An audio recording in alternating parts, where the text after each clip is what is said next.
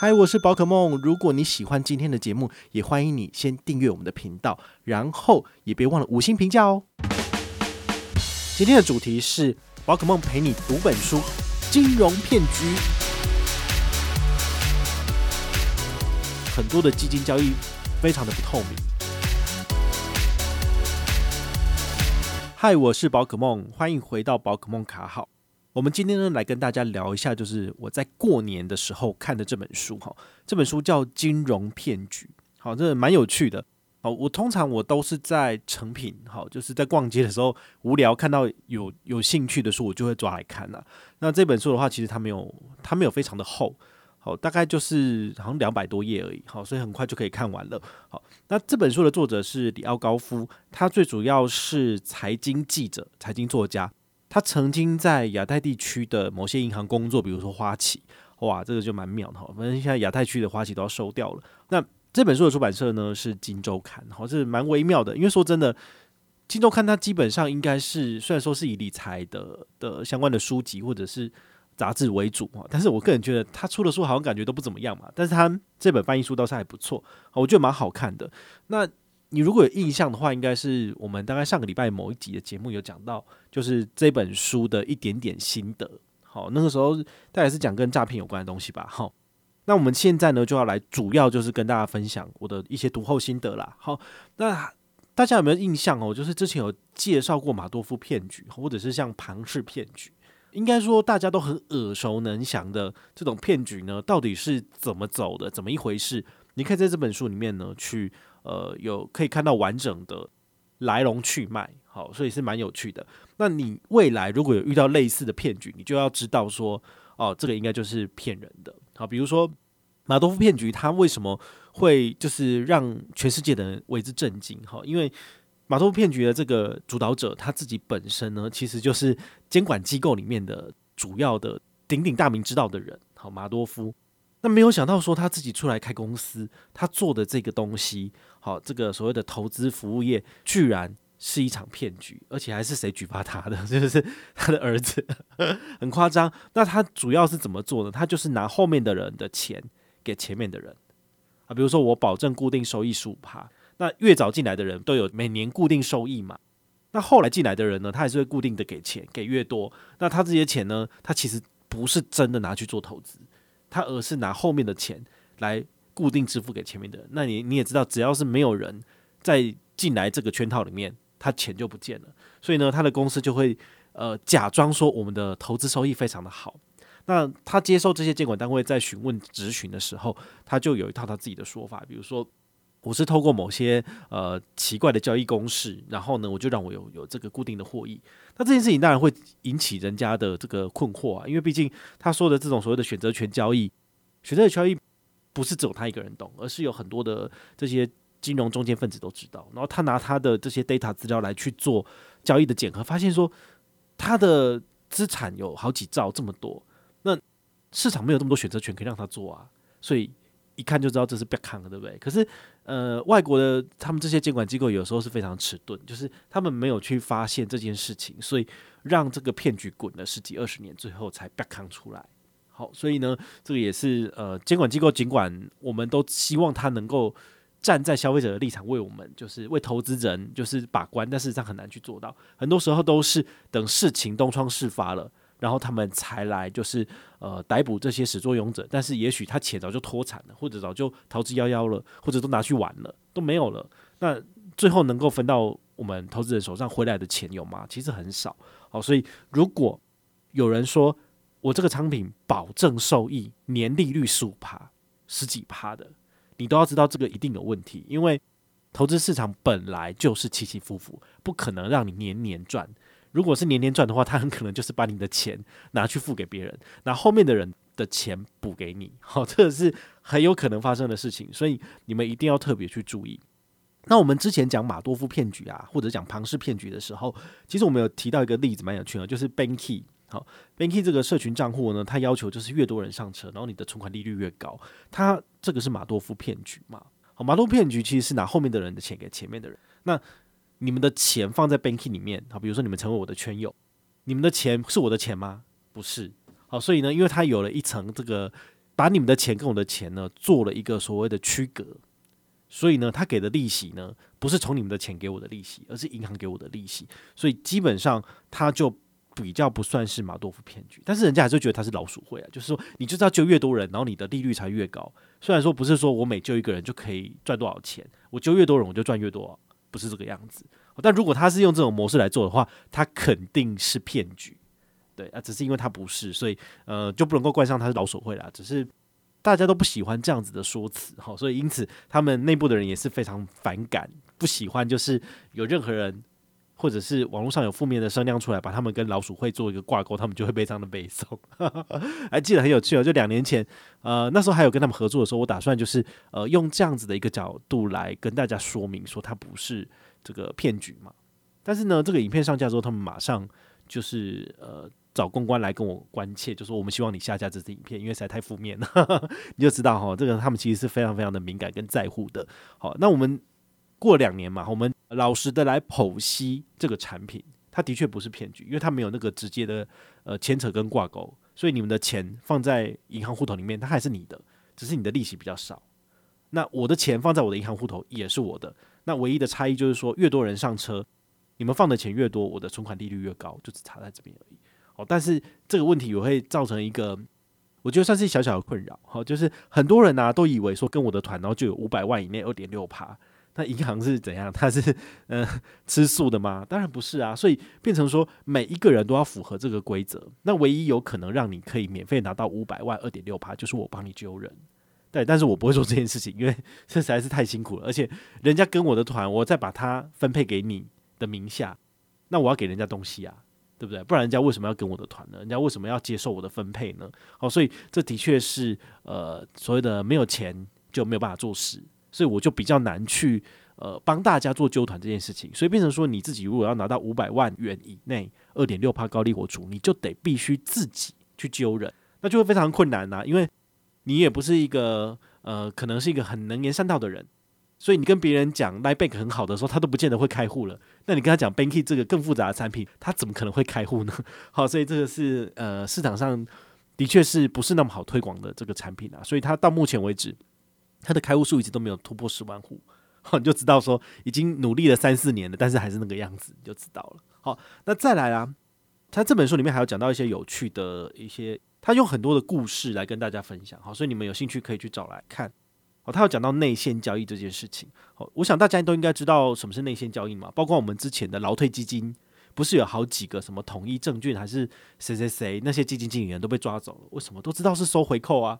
哦，他们的操作方式是怎么样？他知道说，哦，某 A 公司或某某 B 公司的股票，他们想要把这个劳退基金的钱呢，就是高买，然后最后低卖，那他中间赚取的这个价差就是他的收入。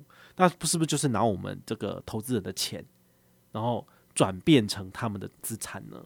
对不对？但他们只要做这件事情，其实就是所谓的内线交易，因为他等于是说，我跟你讲，现在这个低点是多少，然后你先买，然后等到我再用老退基金进场，把它撑高了之后，你再卖掉，那你不就是把那个消费者的钱，好，我们这些可怜的劳工阶级的钱，然后就放到自己口袋了。好，所以这种做法当然是非常非常不 OK。所以后来就是减掉发现之后，就把这些人都抓走了。好，这就是所谓的内线交易。但内线交易不是只有在国内哦，其实国外也有。哦，甚至我觉得很多的基金交易非常的不透明，其实都有可能隐藏这样子的问题哦。那这就是所谓的道德风险嘛，因为你拿来投资的钱不是你的钱，你拿的是别人的钱，所以你就会想要从中中饱私囊。好，这个也是我们在做金融商品交易的时候很容易会遇到的一个问题。好，那。这本书也有讲到说，其实一开始有些金融交易员他们也是傻傻，他们是利用自己本身的职位所知道的这些进阶的资讯，比如说某些公司他可能要准备上市了，那他就是趁呃 IPO 之前，他可能就是有有先先买，那之后呢，等到他上市大涨的时候，他再卖掉哦，所以他有时候会利用一些资讯不对称的情况，然后来进行这个所谓的交易。但很奇怪哦，为什么会被抓到？就是因为他每一次交易，每次都赚大钱。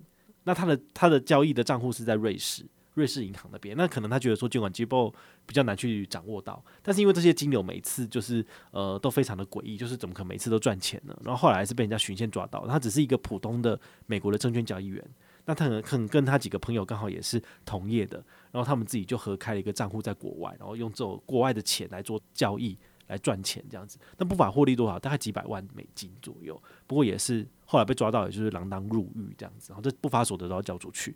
哦，所以如果你是有在从事内线交易，我们这些粉丝朋友应该不太可能了。但是呢。要特别小心哦，这个内线交易其实是有可能被抓到的，因为他们只要去查那些股票交易的这些名单，就会知道说有没有可能你是关系人。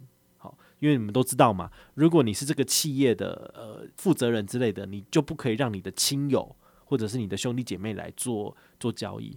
那讲是这样讲啦，你也可以用人头户啊，对不对？你只要有厉害，能够把你跟那个人头户的关系切干净，那当然也是金流无法追查，当然就没有办法嘛。不过呢，呃，魔高一尺，道高一丈啊，我相信，呃，我们执法机关还是有机会去抓到这种所谓的内线交易。好，所以这也是有可能投资人被坑杀的地方哦。所以为什么叫金融骗局，就是这样子。那除了这个之外呢，它里面有讲到一些故事，很有趣哦。就比如说，呃，各国的这个会计做账准则其实都不一样。好，那你可能理解台湾的法规，你理解台湾的会计准则，所以你看台湾的公司没有问题。但当你要投资欧洲企业、日本企业跟美国企业的时候，它跟台湾的规则不一样，那你要怎么办？你要重新再去理解一套。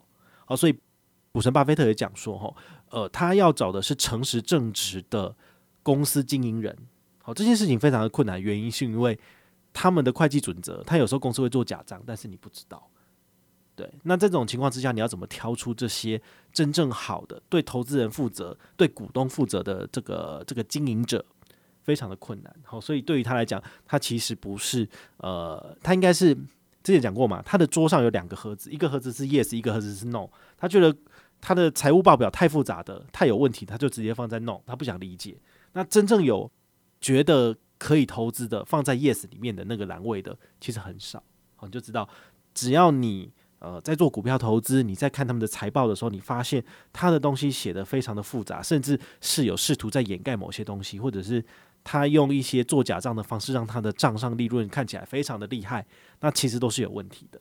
好，所以大家也不要就是昏了头，觉得说，哎，我就是要买这个，我就是因为赚钱，还不可怜，可能最后你就血本无归。好，所以其实是这个样子的。那最后他有提到一点，我觉得很不错，也要跟大家特别去呼吁，就是。这个金融系统其实都有所谓的道德风险。那什么是道德风险呢？就是你的钱放在银行，银行把你的钱拿去炒地皮，你买他的投资商品，他是不是可以收零点三、零点五、一趴、两趴的这个手续费？对于他来讲，就是我们很常做的一个描述，就是你手上有块金金蛋糕，你只是把它交给银行，银行经手你的金蛋糕，然后就从中间刮一点点金屑下来，这就是他的收入。他不是只有一块金蛋糕，他有数百万个金蛋糕。所以他这样刮下来的钱就非常的可观，对，这也是为什么就是你看哦，台湾的这些呃金融机构，他们都有所谓的理财专员，你只要放一定的钱在银行里面，他们马上就配一个理专给你，他就是要教你怎样买进卖出，买进卖出，他要赚手续费了。那有的更狠，为什么？理专自己想要生财，所以他拿你的钱，应该是说他拿自己的钱去做投资，结果赔钱了。他做选择权，他做期货，他赔钱了。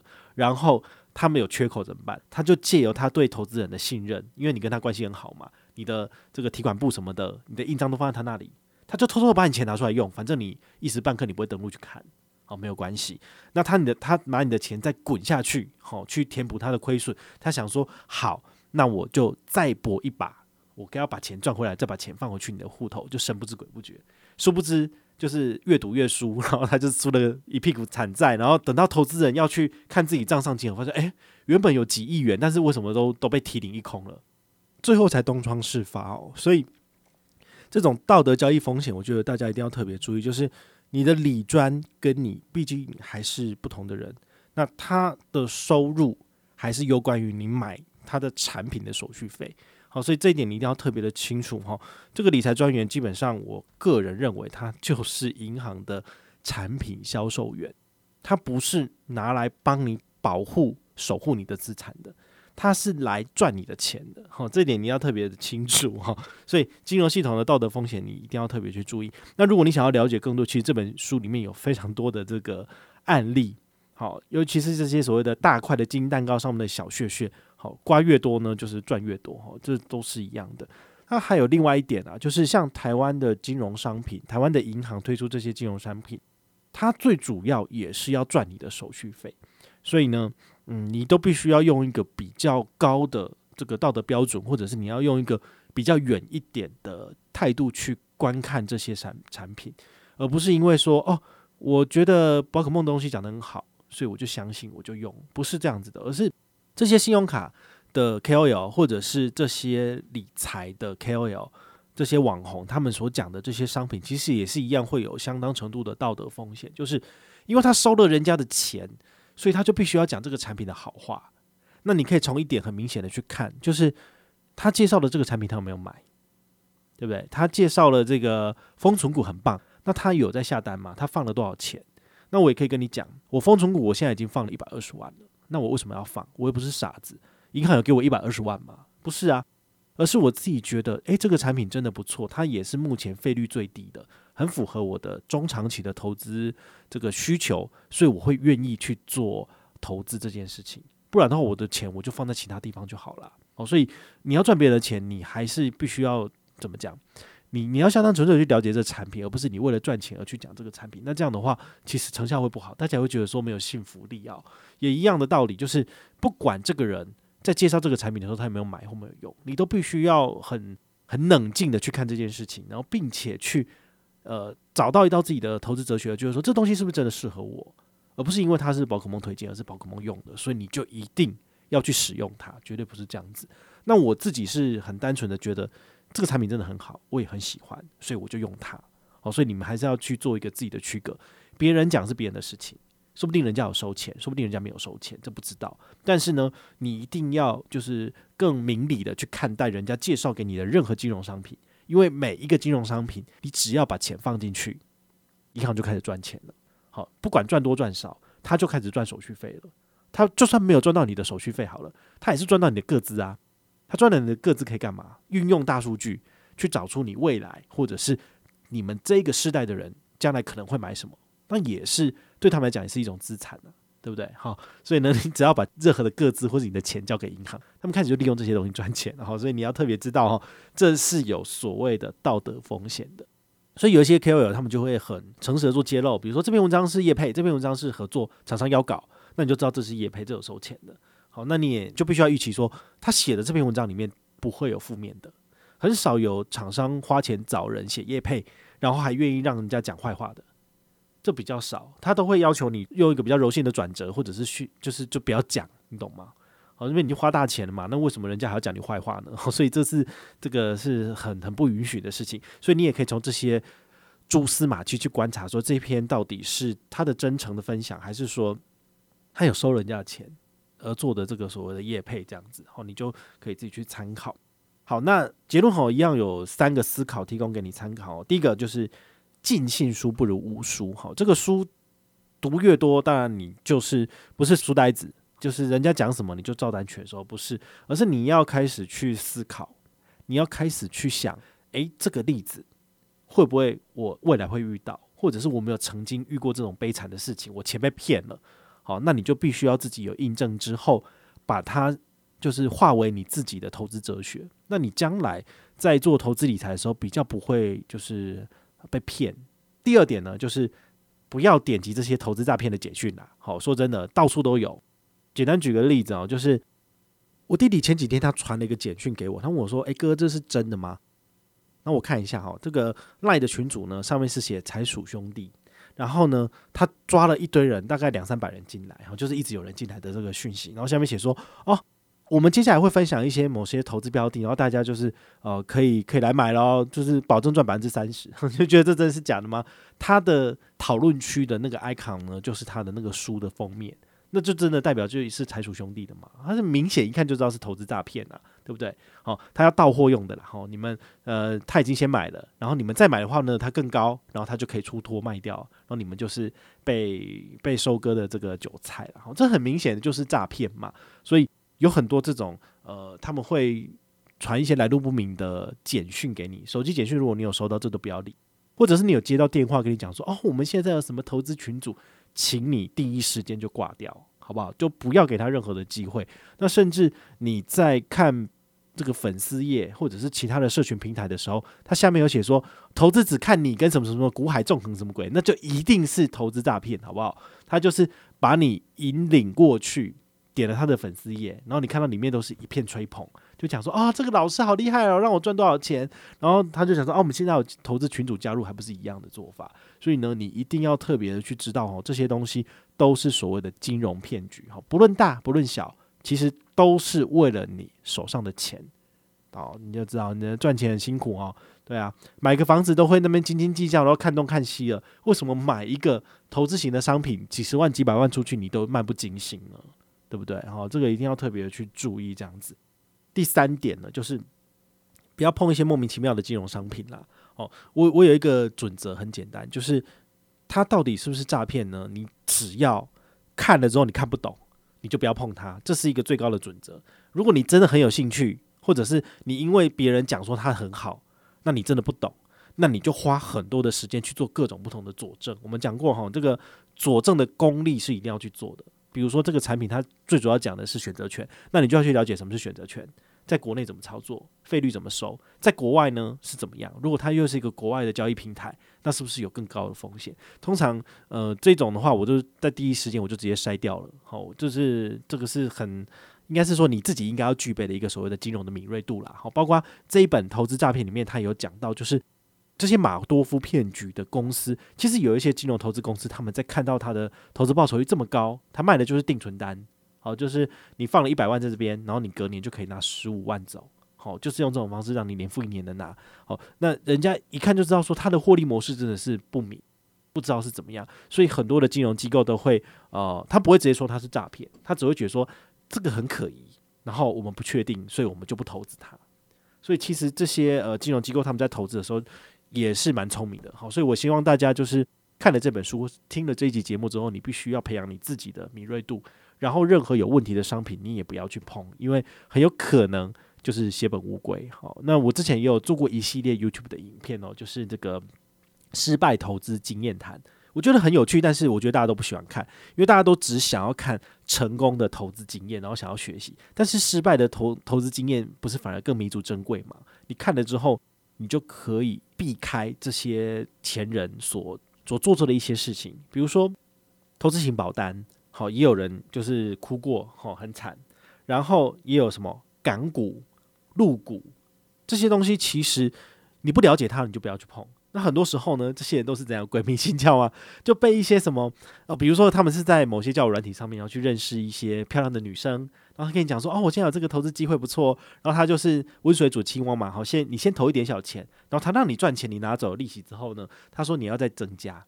然后你就越放越多，然后最后人就消失了，那你钱根本就拿不回来了。好，所以很多时候他的套路都是这个样子。那你们就要特别去注意哦，就是有时间呢，去我的 YouTube 频道找这些失败投资经验谈的影片来看。哦，好像有八集还九集。我那时候举办了一个这个呃，好像是那叫写作比赛。好，然后我把这些有来回答、有来分享心得的人，我就把它做成了一集一集的节目放在上面。这个是还蛮值得大家一看的，因为他们的每一个人分享的故事、失败的金融产品，其实包罗万象都有。好，所以你们可以去看一看，你就会知道说，对这些东西都不要碰，那你可能就会比较容易去达到你的退休水准。好，就是你的退休目标，你要存一千万、两千万，而不会你好不容易存到一百万，然后归零，然后又要再重来。然后存到两百万又归零，对，你人生有几个几百万可以赚的，好，所以我觉得这个是非常非常重要的哈。没有人会在乎你的金钱，除了你自己。好，我也不会去管你的钱哦。好，你你你你受骗上当，那也跟我无关。好，你我就会说你去找金管会，金管会会帮你处理。好，你去那边丢鸡蛋，你去抬棺木去撒冥纸，好，那金管会就会就会派人去帮你处理。但是你来跟我靠背没有用，因为这个钱又不是我收的。好，所以还是要提醒哈，就是苦口婆心讲了一百万遍，好，这些莫名其妙的东西你都不要碰，我都不会碰了，你当然就更不应该去碰。那如果你有任何的问题或任何的想法，也欢迎你就是到粉丝私讯我，好，或者是留言，好，或者是抖内都可以，好，我们有看到的话呢，都会在做节目跟大家回报哦。我是宝可梦，我们下回再见，拜拜。